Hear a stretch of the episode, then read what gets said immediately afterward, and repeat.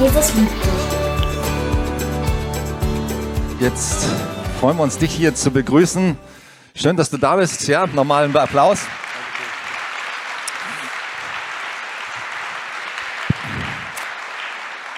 Albert und ich, wir sind uns schon ein paar Mal begegnet. Wir haben einen gemeinsamen Freund, Manfred Lanz, auch ein Pastor, ein Kollegen von mir. Und wir waren auch auf mehreren Freizeiten, glaube ich schon, so kleinen Männerfreizeiten zusammen. Da haben wir uns ein bisschen flüchtig kennengelernt.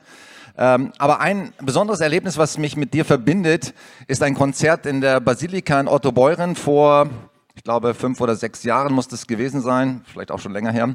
Äh, es war auf jeden Fall im Winter und ich habe sehr genaue Erinnerungen daran, weil es war eiskalt. Meine Frau und ich saßen da mit Handschuh und Schal und Mütze. Ich habe mich gewundert, ähm, sag mal, wie du Gitarre spielen konntest da vorne. Aber es waren 3000 Leute in dieser kalten Kirche und die haben sogar noch Eintritt gezahlt. Ähm, dafür in der, in der Kälte zu frieren.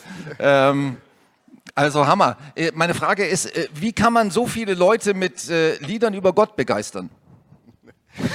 Ja, also es ist in der Tat, Otto Beuren war besonders, aber Andrea, meine Frau und ich, wir erleben das eigentlich äh, seit vielen Jahren oder Jahrzehnten schon. Äh, außer dass wir versuchen, unseren Job ordentlich zu machen als Berufsmusiker, da passieren noch andere Dinge und ich will das mal nennen, was Altes und was Neues. Also gerade in Otto Beuren, klar, da gibt es natürlich die, die Basilika und die Traditionen, die Ministranten, die uns eingeladen haben, die, die auch natürlich da spielt auch das Pflichtbewusstsein mit und die katholische Erziehung und all sowas. Und das ist gut und da, das schafft schon mal so einen Raum.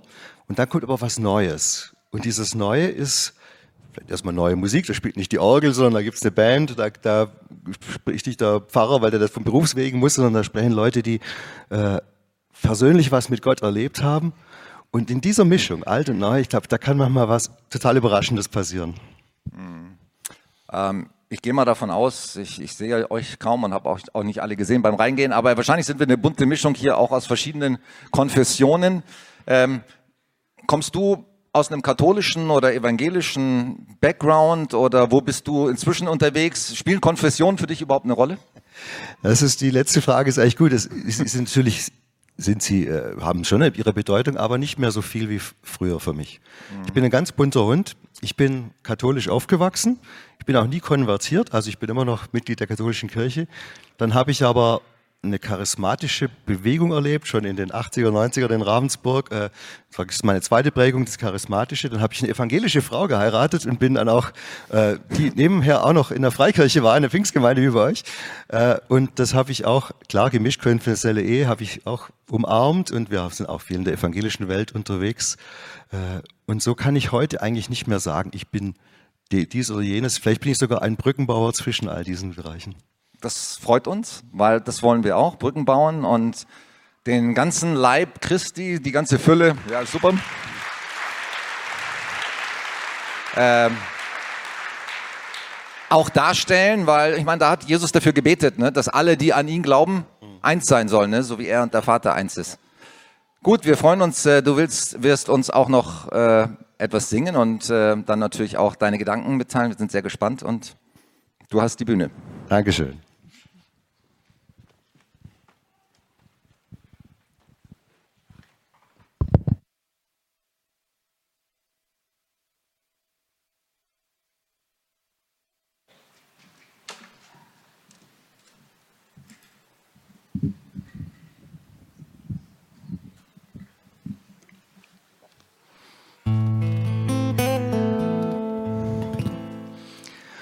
Vor ein paar Jahren war ich auf einem französischen Jakobsweg unterwegs, so Richtung Santiago.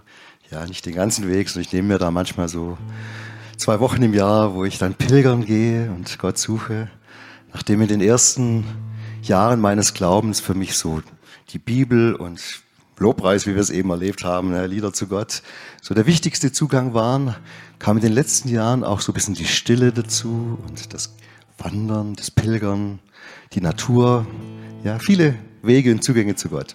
Ich bin also so unterwegs, mitten in Frankreich, und ich habe in dieser Zeit mir vorgenommen, für jeden Tag ein anderes Bild für den Heiligen Geist mir als Motto zu nehmen. Es gibt ja in der Bibel wunderschöne Bilder. Wind, Wasser, Feuer, Tröster und so weiter. Und ich habe gesagt, eins nehme ich als Tagesmotto. Ne? Man nimmt ja immer so als Pilger sich vor, heute will ich mal nachdenken, vielleicht sogar meditieren, Atemgebet über, ja, das Wasser zum Beispiel. Da war es eh gerade ziemlich heiß und das hat super gepasst und ich hatte ziemlich Durst. Und dann kam ich an einem weiteren Tag, kam ich äh, nochmal auf diesen Gedanken, Wind, der Heilige Geist als erfrischender Wind. Jetzt sehen wir auch schon hier so ein bisschen den Nebel, wunderbar. Genau, und dann habe ich mir das auch vorgenommen, so Atem Gottes, das ist ja auch ein, ein lyrisches äh, Wort für diesen Wind des Heiligen Geistes. Erfülle mich. Atem Gottes beim Einatmen, Ausatmen, erfülle mich.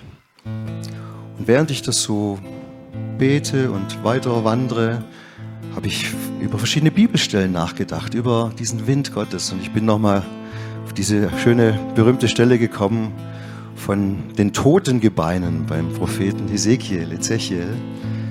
Und da fordert Gott den Propheten auf, glaubst du, dass aus diesen toten Gebeinen noch was Lebendiges werden kann? Und er sagt, Herr, du weißt es, er glaubt es eigentlich nicht so recht, aber ja, vielleicht kann es doch geschehen. Und dann fordert äh, Gott ihn auf, zu sprechen zu diesen toten Gebeinen und äh, da kommt diese Formulierung, Geist Gottes von den vier Winden weh. Und da habe ich drüber nachgedacht. Und ich laufe also durch diesen Wald in Frankreich, schöner Spätsommertag, komme dann so eine kleine Ortschaft, denke über die vier Winde nach, was die wohl bedeuten. Der Nordwind, der Südwind, der Westwind, der Ostwind, was haben die uns zu sagen? Was steckt hinter diesem schönen biblischen Bild? Und dann denke ich plötzlich, oh, ich habe eigentlich schon ziemlich lang keinen Wegweiser mehr gesehen. Ne? Diese gelbe Muschel. Wäre es da vielleicht irgendwo vorher schon abgezweigt? Das passiert ja, wenn man so in Gedanken ist oder im Gebet und dann plötzlich, ah, vor zwei Kilometern wäre die Abzweigung gewesen. Äh, jetzt muss ich alles wieder zurücklaufen vielleicht. Nein, aber ich habe mich vergewissert auf meiner Karte, wo bin ich? Äh, ja, müsste eigentlich stimmen. Und, und äh, hier Straßennamen, wie gesagt, Rand der Ortschaft. Dann sehe ich ein Straßenschild Rue de Quatre-Vingts. Straße der vier Winde. Ist wirklich passiert. Ich erzähle nicht eine schöne Story, ist wirklich passiert. Und ich dachte, das sind doch diese kleinen, schönen Fingerzeige Gottes. Was willst du mir damit sagen? Schön, eine schöne Bestätigung. Lasst uns auch starten in diese Predigt mit den vier Winden und ich werde uns ein Lied dazu singen und vielleicht spürt ja jeder, welchen Wind er jetzt heute braucht oder sie.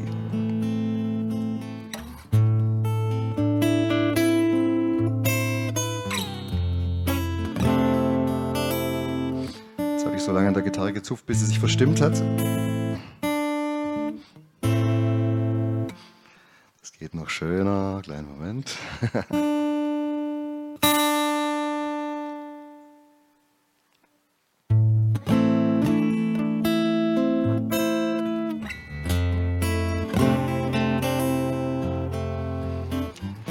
Geist der Wahrheit, von Norden weh, Ortsschnung im Chaos.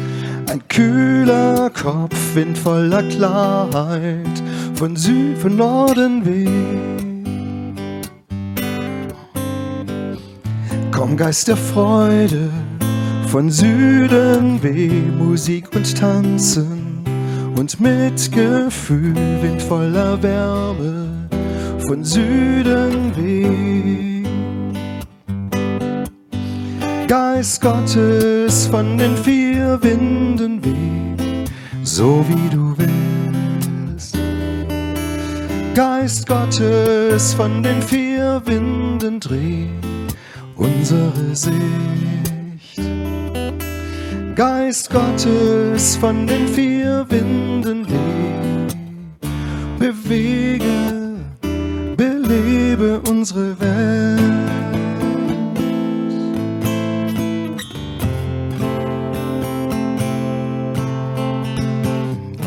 Geist der Freiheit, von Westen weh die Kraft der Hoffnung, die Lungen voll Wind aus der Weite, von Westen weh. Komm, Geist der Weisheit, von Osten weh, uralte Ehrfurcht, ein treues Herz, Wind aus der Tiefe, von Osten weht. Geist Gottes von den vier Winden weht, so wie du willst. Geist Gottes von den vier Winden dreht unsere Seele. Geist Gottes von den vier Winden weh, bewege,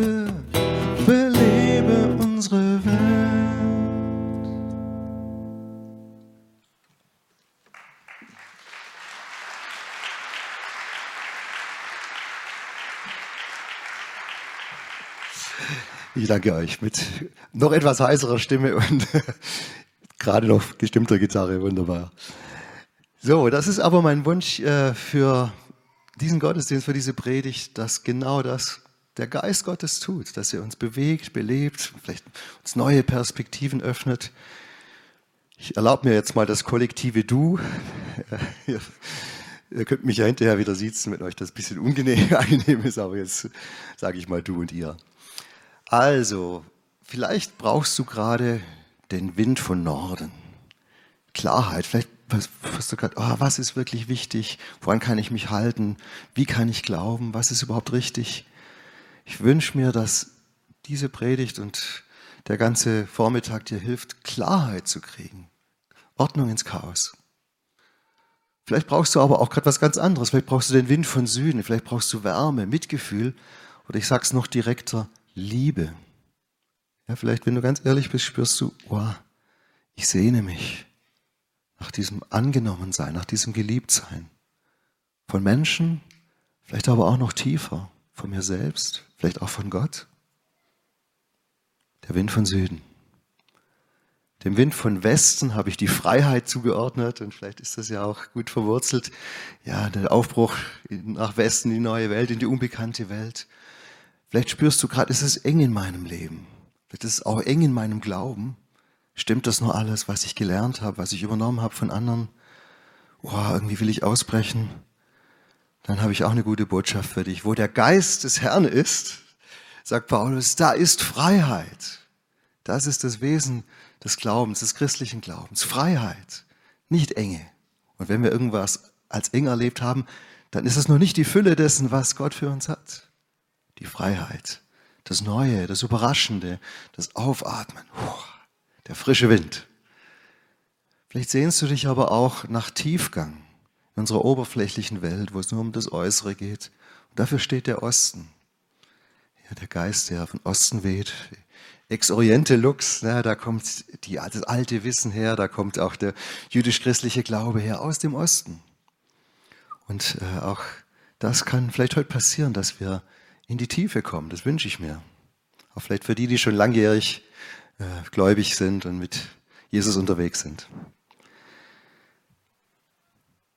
Ich möchte gerne eigentlich zwei Dinge gleichzeitig versuchen, nämlich mit dieser Frage, wer ist Gott? Wer ist Gott überhaupt? Die Frage stellen für Menschen, die Gott suchen, für die die Frage noch weitgehend unbeantwortet ist. Und das finde ich stark. Ich finde das super. Ich finde das so wichtig, dass wir nicht zufrieden sind mit dem Angelernten oder mit dem Übernommenen, sondern dass wir uns, egal in welchem Alter, die Frage stellen, wie will ich eigentlich glauben? Wie will ich diese Gottesfrage beantworten? Gibt es Gott? Und wenn ja, wer ist er? Will er was mit mir zu tun haben? Und ich mache mich auf die Suche und die Tatsache, dass du hier bist, zeigt schon, dass du auf dieser Suche bist. Du hast einen Schritt hier reingemacht und das, ich beglückwünsche dich dazu, das ist wunderbar. Wir sollten uns das wert sein, dass wir nicht an der Oberfläche leben, sondern dass wir diese tiefen Fragen, woher kommen wir, wohin gehen wir, was ist der Sinn des Lebens, dass wir die stellen und nicht zufrieden sind, bis wir eine stimmige Antwort haben. Und gleichzeitig möchte ich zu euch sprechen, die ihr Jahre, Jahrzehnte vielleicht schon gläubig seid, in eine Gemeinde geht, egal welcher Art, äh, und vielleicht ist manches auch ein bisschen gewohnt geworden und langweilig und vielleicht auch in eine Krise gekommen. Gestern bei den Männern haben wir über viele Krisen gesprochen. Und jetzt habe ich für euch hoffentlich auch eine gute Botschaft. Nee, nicht hoffentlich. Ich bin überzeugt, ich habe eine gute Botschaft. Da gibt's noch mehr. Gott ist anders, als du bisher denkst. Vielleicht ist alles, was du bisher gelernt und erfahren hast, gut und wichtig, aber es gibt noch mehr.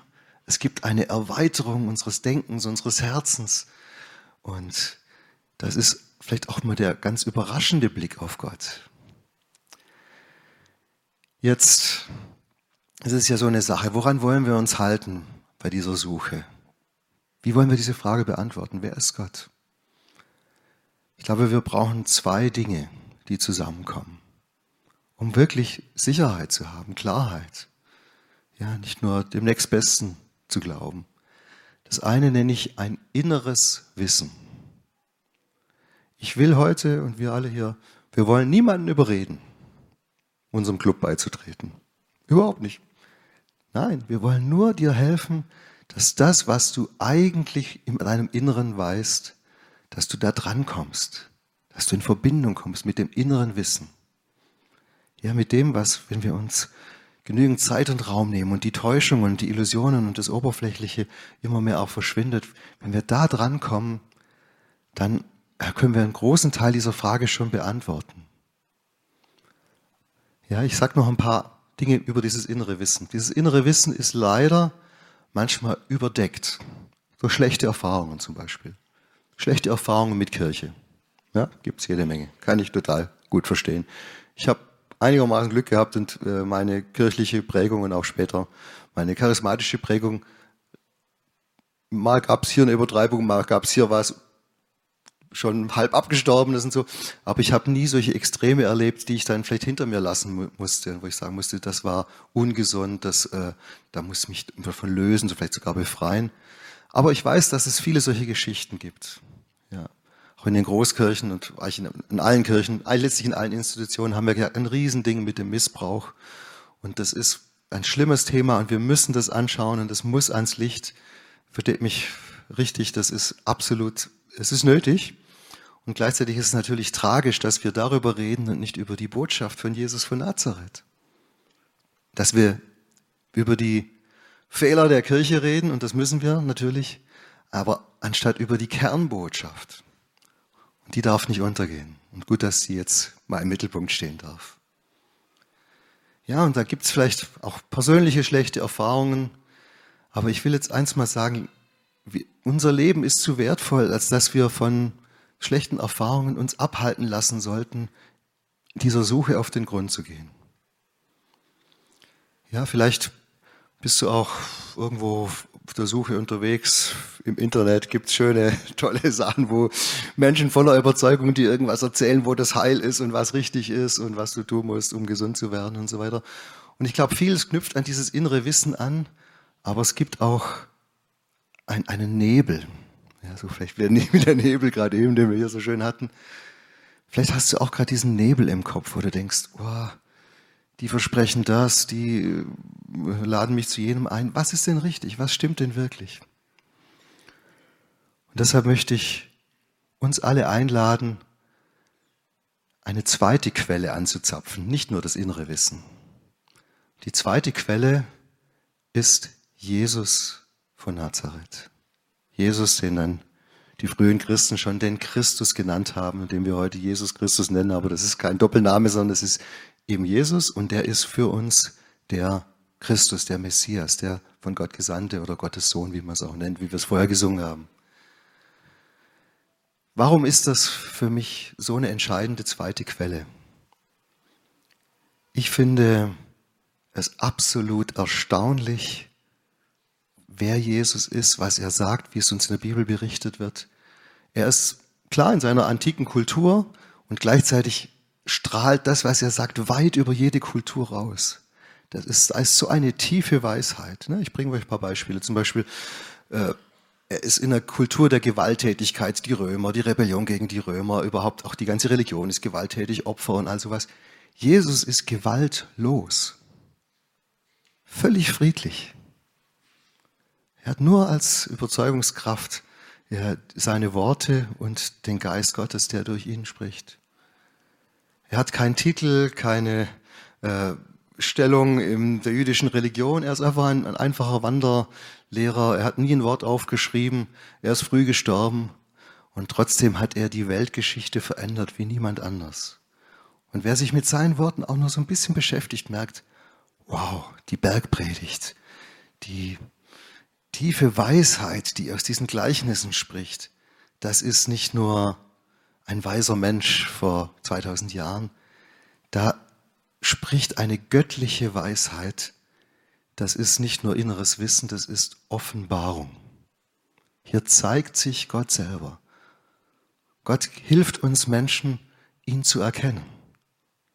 In Jesus können wir wissen, wie Gott wirklich ist. Und was sagt Jesus als erstes? Er ist wie ein guter Vater, der sich um dich kümmert, zu dem du jederzeit zurückkommen kannst, der verlorene Sohn, wer kennt die Geschichten.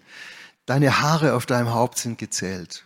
Wow, und das ist schon in dem, Alten Testament, in der ganzen Vorgeschichte, hier und da taucht es mal so auf, Gott, der uns kennt, Gott, der uns nahe ist. Wir werden nachher auch ein Lied singen, was in Psalm 139 angelehnt ist. Wo immer wir stehen, Gott, Gott sieht uns, Gott kennt uns, die Jahreslosung. Du bist ein Gott, der mich sieht. Aber in Jesus wird das nochmal so super klar. Gott ist interessiert an uns. Er liebt dich. Unendlich, bedingungslos. Egal, ob du dich gerade weit weg fühlst oder ganz nah an ihm, egal, ob du gerade auf ihn zugehst oder vielleicht von ihm fließt. Seine Liebe, seine Vater- und Mutterliebe gilt dir. Wow, das ist schon radikal und das ist bis heute radikal. In den Kirchen, in der Kirchengeschichte sind wir oft hinter, hinter zurückgeblieben und haben gesagt, ja, also das ist, war vielleicht ein bisschen einseitig, jetzt brauchen wir doch nochmal ein bisschen andere Sachen und so weiter. Aber, aber lasst uns diese Zugänge zu Gott mal nicht sich gegenseitig aufheben, sondern sie in ihrer Radikalität stehen lassen. Gott ist ein Vater, und zwar vielleicht nicht so wie deiner, sondern einer, der immer gut ist, der immer interessiert ist an dir, der seine Versprechen hält, der nicht wegläuft, wenn es schwierig wird. Wow, okay. Dann nehmen wir mal weitere Gottesbilder ja, aus, die, aus diesen beiden Quellen. Inneres Wissen, Offenbarung durch Jesus. Der König auf dem Thron. Davon singen wir auch gerne in unseren Liedern. Manche Menschen sagen zu mir manchmal, äh, ja, Albert, ja, mit dem König, ist das nicht veraltet? Ist das nicht so kirchlicher Ballast äh, oder so? Ich bin mir nicht so sicher. Die Bierwerbung weiß es eigentlich besser. Ja, heute ein König oder die Fantasy-Industrie, ja, hier Herr der Ringe oder Game of Thrones. Moderne Menschen sind nicht dumm. Wir wissen, was der Archetyp des Königs bedeutet. Und natürlich wollen wir nicht die Monarchie zurück oder irgendwas. Wir sind froh über die Demokratie und über die Autonomie, die wir haben. Aber wir spüren auch eine gute Autorität. Ja, jemand, der es vollkommen gut mit mir meint und der aber auch Macht hat, zu gestalten, Macht, Lebensraum zu schaffen, danach sehen wir uns im Tiefen. Und wir spüren auch, Menschen sind mit dieser Macht überfordert. Ja, Menschen müssen ihre Macht kontrollieren. Demokratie ist wirklich eine wunderbare Entwicklung. Äh, immer wenn Menschen zu viel Macht haben, ist die Gefahr des Missbrauchs sehr groß. Aber hier reden wir jetzt von Gott als König, Jesus dem Kreuz König. Davon haben wir gestern gesprochen. Der ganz andere König, der seine Macht nicht missbraucht, der nicht Gewalt anwendet, sondern der mit der Dornenkrone vor Pilatus steht und sagt, ja, ich bin ein König. Wow, und jetzt wird dieses Bild des Königs nochmal ganz anders. Und wir spüren, es ist der wahre König, nach dem sich unser Herz sehnt. Also diese biblischen Bilder, die haben es schon in sich. Und vielleicht auch ihr, die lange im Glauben unterwegs seid, sagt mal, ist das nicht zu naiv, Gott, der, der Papa im Himmel oder der König auf dem Thron? Ja, vielleicht brauchen wir noch ein bisschen mehr und dazu komme ich gleich. Aber vielleicht dürfen wir auch diese ganz einfachen Zugänge zu Gott nochmal neu und tiefer entdecken. So, jetzt ist Paulus unterwegs, ja, so einige äh, Jahre äh, nach der Kreuzigung, nach der Auferstehung in der Urgemeinde. Ja, er bewegt sich langsam Richtung Europa. Er kommt äh, von der heutigen Türkei, wo er viel unterwegs war, kommt er rüber nach Griechenland. Ja, und will auch dort diese gute Botschaft von Jesus verkünden. Und die sind jetzt ganz anders drauf. Die haben auch nicht mehr diesen jüdischen Background. Die, sind, die haben eher die griechische Philosophie und ihre Götterwelt. Jetzt überlegt sich Paulus, wie kann ich denn hier in Athen diese Botschaft bringen von Jesus. Da möchte ich gerne mit euch eine Bibelstelle lesen aus Apostelgeschichte 17. Also wir fangen an mit Vers 23.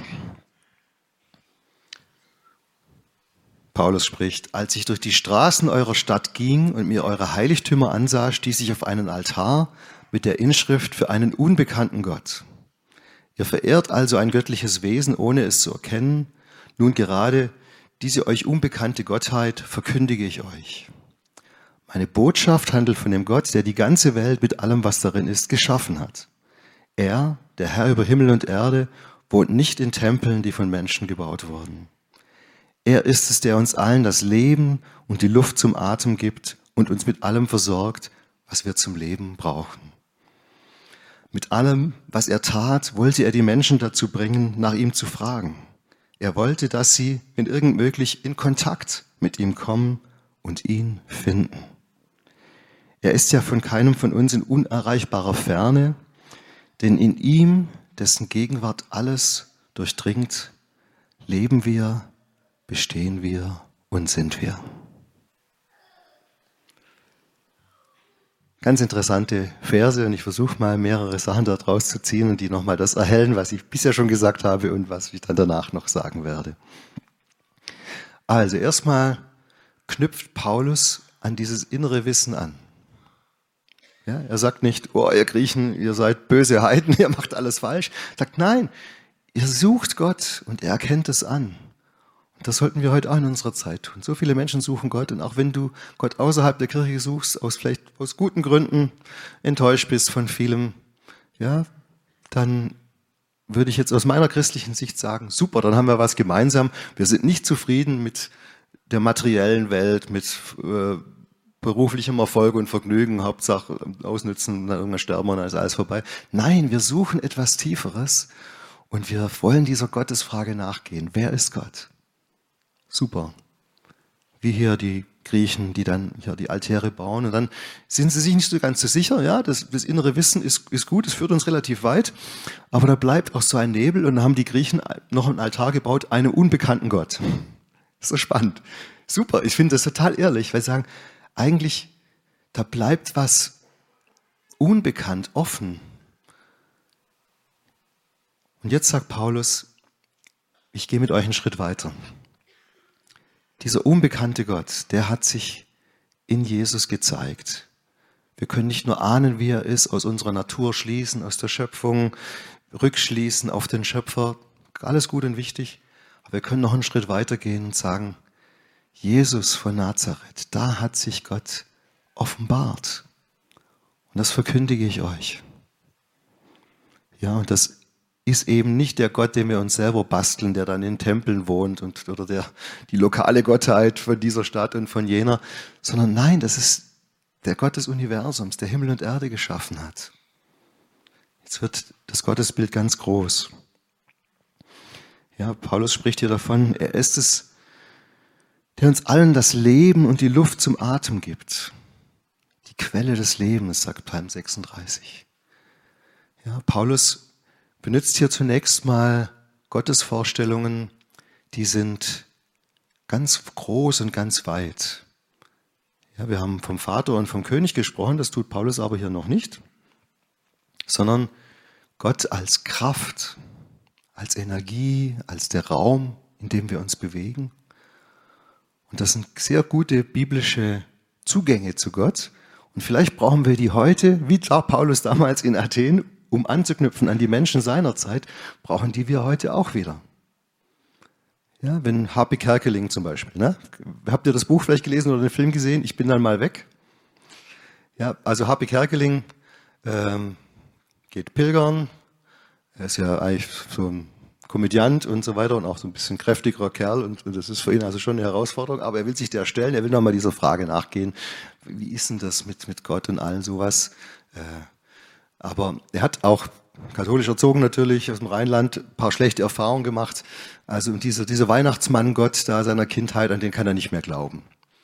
So, dann ist er also unterwegs und ähm, er hat schon so ein paar Pilgerherbergen erlebt, wo man mit 16 schwitzenden Männern auf dem Mehrbettzimmer dann äh, da kaum schlafen kann und so weiter. Und also das, äh, er hofft, dass er am nächsten Tag ein Hotelzimmer kriegt. Das ist aber schwierig, weil viele Leute sind auf dem Jakobsweg unterwegs und er, er mag auch nicht so ganz so früh aufstehen. Und er befürchtet, dass dann schon alle Zimmer besetzt sind, dass er wieder in diese Pilgerherberge muss. Also er ist, er ist echt in Not. Und er betet zum Universum, liebes Universum, lass mich morgen in diesem kleinen spanischen Dorf, wo ich hoffentlich lande, ein Hotelzimmer finden. Und tatsächlich, das Universum erhöht, erhört Harpe Kerkelings Gebet. Er findet dieses Hotelzimmer überraschend, ist nur eins frei und er dankt dem Universum. Halleluja. Wie geht's euch damit? Komisch, oder? Früher hätte ich mich darüber aufgeregt. Ich sagte, oh, die, äh, diese verschwommenen Gottesvorstellungen oder die Esoterik oder die, was weiß ich, äh, das Universum. Äh, hier gibt es den christlichen Glauben. Heute sehe ich das ein bisschen anders. Ich kann das so verstehen, dass man irgendwie uns der Weg verbaut ist zum christlichen Glauben und wir mühsam eigentlich wieder einen Umweg gehen müssen. Und vielleicht ist der Umweg ja erstmal das Universum. Die Schöpfung, vielleicht das, was hinter der Schöpfung steckt. Universum, was heißt das denn? Uni, alles, Versum, alles in alles gedreht, alles in allem. Der Raum, in dem wir leben, bewegen und sind. Was habe ich gerade vorgelesen? Vers 28, denn in ihm, dessen Gegenwart alles durchdringt, leben wir, bestehen wir und sind wir. Das ist ja das Universum. Ja, vielleicht hat Habeck Kerkeling doch nicht so unrecht. Aber ich wünsche ihm natürlich, dass er vom Universum auch zum Vater kommt. Versteht ihr, was ich meine? Gott ist größer als unsere Vorstellung. Ja, und wenn du vielleicht eher an eine Kraft glaubst und vielleicht eher ans Universum oder an die Liebe, dann sage ich dir heute Morgen, es gibt mehr. Gott ist auch eine Person. Er ist an dir interessiert. Du kannst mit ihm ins Gespräch kommen. Du kannst von ihm etwas empfangen. Nicht nur eine anonyme Macht. Und wenn du sehr gewohnt bist über Jahre und Jahrzehnte des, der christlichen Prägung, Gott ist der Vater im Himmel, zu dem wir beten, im Vater unser, er ist der König auf dem Thron in den meisten Worship-Songs, dann habe ich auch eine gute Botschaft für dich heute Morgen. Ja, das stimmt, das ist wunderbar, das ist die frohe Botschaft. Und es gibt noch viel mehr. Gott ist Vater, Sohn und Geist. Er ist Wind, Wasser, Feuer. Er ist die Liebe. Er ist der Urgrund. Er ist äh, die Kraft, die das Universum erfüllt, die hinter allem wirkt und die in allem wirkt. Griechisch Dynamis, die Macht. Auch Jesus selber sagt, äh, benutzt dieses Wort Dynamis, ist in unseren Bibelübersetzungen oft, äh, heißt einfach die Kraft oder die Macht oder die Wunderwirkung, aber es ist auch ein Wort für Gott, für den Geist Gottes. Gott ist geheimnisvoll. Er ist auch der ganz andere, den wir bisher noch nicht kennen. Und das muss ja so sein, ihr Lieben. Gott ist nicht nur das, was wir uns zusammenbasteln aus unserem inneren Wissen oder äh, aus dieser Kinderstunde. Gott sprengt immer unsere Vorstellungen. Das ist geradezu das Zeichen dafür, dass wir es mit dem lebendigen Gott zu tun haben, dass wir erschrecken und denken, oh, wow, Stimmt, Gott ist ja noch mal ganz anders. Und jetzt prüft es mal mit eurem inneren Wissen, was ich da erzähle. Ja, ihr müsst mir gar nichts glauben. Euer Herz, auch euer, euer Verstand auch, aber noch tiefer euer Herz sagt euch, ja, klar, wenn, wenn, wenn es für Gott gibt, dann muss er so sein. Dann muss er alles in allem sein und zugleich auch voller Liebe, voller Interesse an mir. Nachher wird Joachim, der Pastor, noch ein Gebet anbieten, dass wir einen Schritt gehen, dass wir auf dieser Suche nach Gott, mit dieser Beantwortung dieser Frage, wer ist Gott, heute was klären, heute was festmachen. Sagen, Gott, ich will jetzt mich entscheiden, ich will tiefer gehen, wie immer, er wird es dann formulieren. Und das äh, prüft auch, passt es für mich jetzt? Äh, aber ich empfehle euch wirklich, ja nicht weiter im Nebel so rumzugehen und zu sagen, nein, jetzt ist ein super Moment, um mal einen Vlog einzuschlagen und zu sagen, ah okay, hier hat mich meine Reise hergeführt und jetzt spricht mein Herz, mein inneres Wissen, da, da, da ist eine tiefe Wahrheit und jetzt kläre ich mal heute was. Ich fände das super. Ich möchte mit euch jetzt gerne eine, eine Sternenreise machen, ja, die uns vielleicht auch nochmal hilft, diese Größe Gottes, diese unfassbare Ehrfurcht, den, den Raum, das Universum, das, die Heiligkeit Gottes tiefer zu spüren.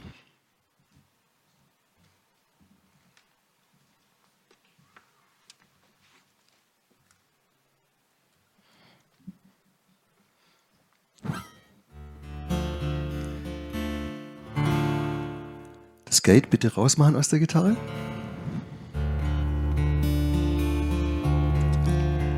So, also, bevor wir das Lied gleich singen und hören, lade ich euch ein, dass wir einen Moment die Augen schließen. Wir machen eine Fantasiereise durch das Universum, durch die Sterne und Galaxien. Und wir machen mal den gleichen Weg wie die Voyager-Sonde. Die Voyager-Sonde hat in den 70er Jahren gestartet, hat die NASA super gebaut, die fliegt noch heute, hat vor ein paar Jahren unser Sonnensystem verlassen. Also der kleine Voyager, wir fliegen jetzt mal mit dem los.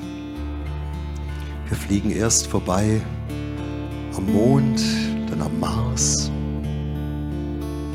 der rote Planet, die ersten Bilder.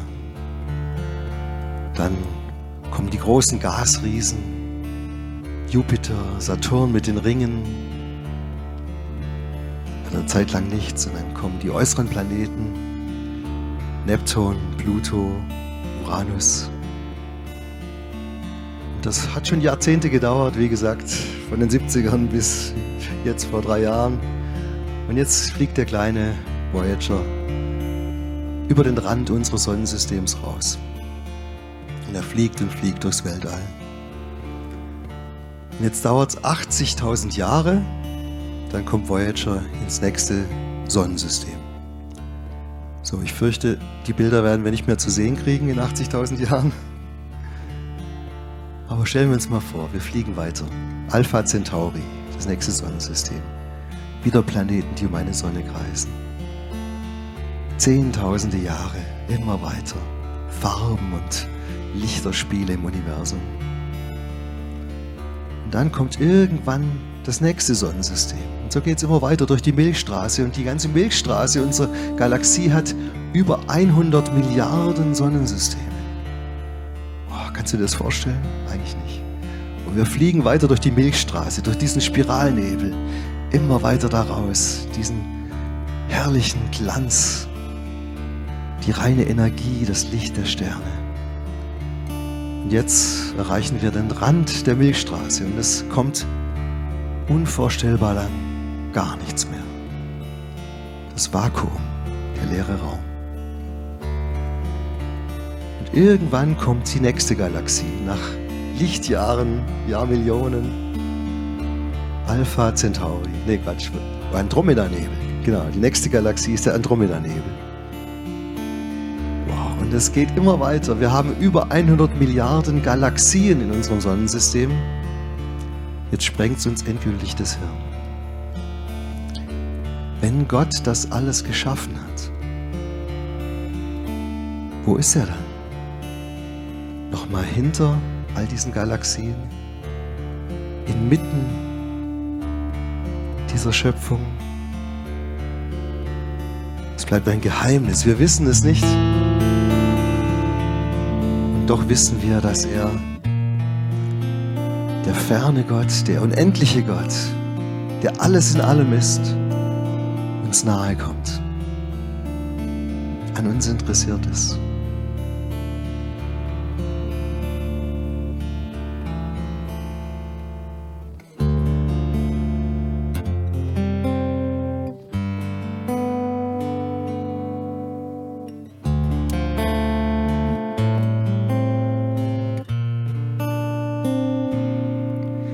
Die dunkelste Tiefe im Ozean,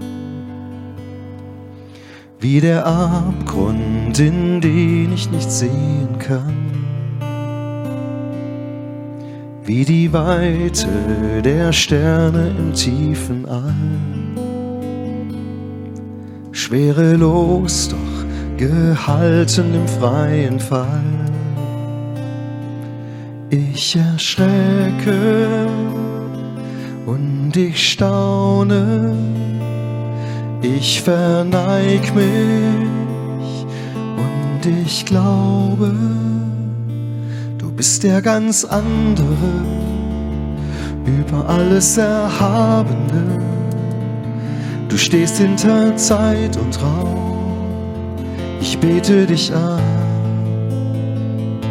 Du bist der ganz andere, unter allem Verborgene, inmitten von Zeit und Raum. Ich bete dich an, ich bete dich an. Lasst uns die Augen wieder öffnen, falls ihr sie noch geschlossen hattet. Mal probieren, den zweiten Vers gemeinsam zu singen, wenn ihr mögt, wie ein heiliger Raum ein heiliger Raum einer fremden Welt. Auf der Schwelle zur Tür, die verschlossen bleibt. Eine Weisheit, die tiefer als Denken reicht. Wie gewinnen und alles verlieren zugleich ich erschrecke und ich staune, ich verneig mich und ich glaube, du bist der ganz andere, über alles Erhabene. Du stehst hinter Zeit und Raum, ich bete dich an bist der ganz andere, unter allem Verborgene, inmitten von Zeit und Raum. Ich bete dich an. Ich bilde mir nicht ein, dich ganz zu sehen. Ich maße mir nicht an, dich zu verstehen. Lass uns zusammen singen. Du bist der ganz andere, über alles Erhabene. Du stehst hinter Zeit und Raum. Ich bete dich an. Du bist der ganz andere, unter allem Verborgene, inmitten von Zeit und Raum. Ich bete dich an.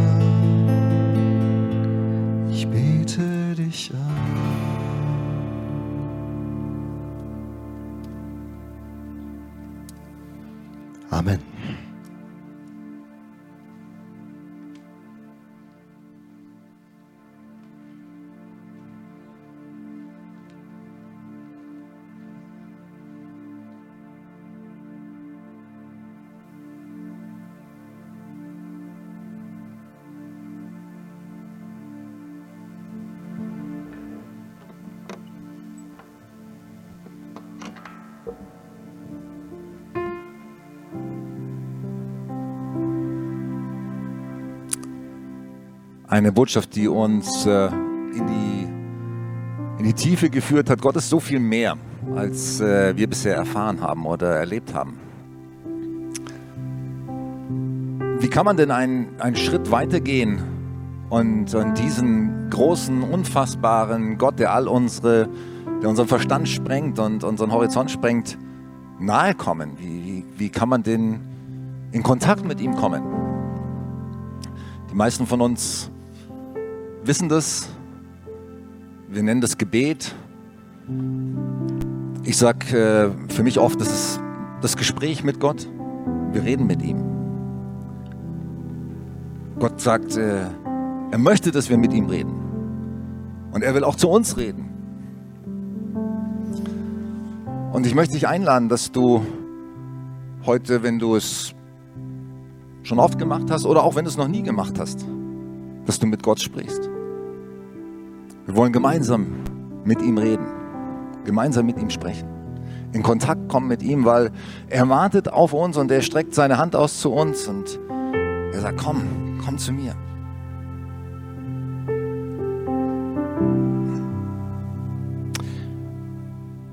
Im Johannesevangelium im ersten Kapitel steht, alle, die ihn aufnahmen, also die Jesus aufnahmen, es wird hier über Jesus gesprochen, und an ihn glaubten oder ihm vertrauten, kann man auch sagen, denen gab er das Recht, Kinder Gottes zu werden. Das ist eine Entscheidung, das ist ein Schritt, den wir gehen müssen. Ihn aufnehmen, ihn, ihn einladen oder gibt verschiedene Bilder, seine ausgestreckte Hand ergreifen oder wie auch immer, aber es ist eine Entscheidung, die wir treffen müssen. Und wenn du heute hier bist und du hast diese Entscheidung noch nie für dich so festgemacht, noch nie klar gemacht, du bist vielleicht auch so auf der Suche, vielleicht sprichst du mit dem Universum wie Harpe Kerkeling oder und du hast aber heute etwas begriffen, ja, da gibt es mehr, da gibt es diesen Jesus und dieser Jesus, der offenbart mir, wer Gott wirklich ist. Und ich möchte mit ihm in Kontakt kommen, dann darfst du ihn einladen. Und Jesus sagt, komm, lad mich ein in dein Leben. Ich möchte dir wirklich noch viel mehr zeigen, wie ich bin und wer ich bin. Lass uns mal aufstehen gemeinsam zu diesem Gebet. Ich werde so ein Gebet vorformulieren, vorsprechen. Und ich wünsche mir, dass du, wenn es dein Herzenswunsch ist, wenn du spürst heute, wir haben vorhin von diesen vier Winden gehört und gesungen, wenn du spürst, dieser Wind, dieser Heilige Geist, der, der weht gerade hier in diesem Raum und der weht auch über dir und der klopft an, an dein Herz. Und es ist dein Wunsch. Ich will ja niemanden drängen und wir wollen niemanden drängen, irgendwas zu tun, was du nicht tun willst. Niemanden manipulieren. Aber wenn du spürst, es ist mein, mein Wunsch, ich will mit diesem Schöpfer aller Dinge und diesem unglaublichen Gott, ich will mit ihm in Kontakt kommen, dann lade ich dich ein. Sprich dieses Gebet mit. Und wenn du schon oft gebetet hast, dann sprich es auch mit. Es ist, es ist äh, immer hilfreich, sich wieder bewusst zu machen und das auch laut auszusprechen. Ich gebe dir Zeit und bete das laut. Sag das laut. Sag das mit deiner Stimme.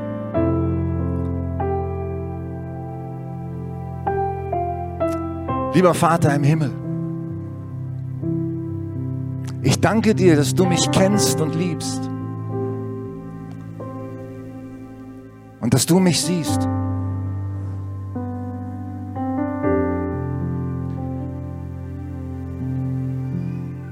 Durch meine Schuld, durch meine Sünden bin ich von dir getrennt. Aber du, Jesus, hast am Kreuz meine Schuld getragen.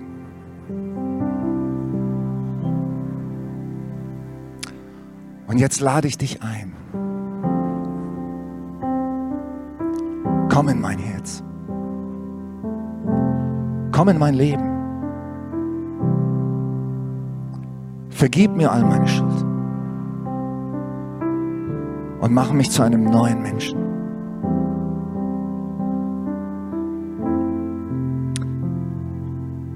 Danke, Heiliger Geist,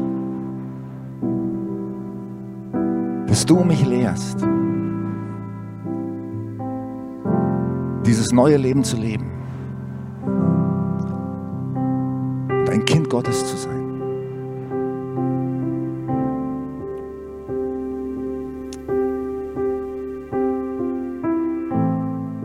Vater, ich danke dir, dass, dass du dieses Gebet gehört hast. Von jedem, der das von ganzem Herzen, mit ganzer Seele und mit Überzeugung gesprochen hat und du antwortest darauf, du reagierst darauf. Und du siehst auch nicht nur die, die am Anfang stehen, die das vielleicht zum ersten Mal gemacht haben, du siehst auch die, die schon sehr lange unterwegs sind, wie wir gehört haben heute auch. Und trotzdem eine neue Berührung und eine neue Tiefe und eine neue Begegnung mit dir brauchen. Und ich bete heute für, für uns alle, für mich eingeschlossen, ich brauche es auch.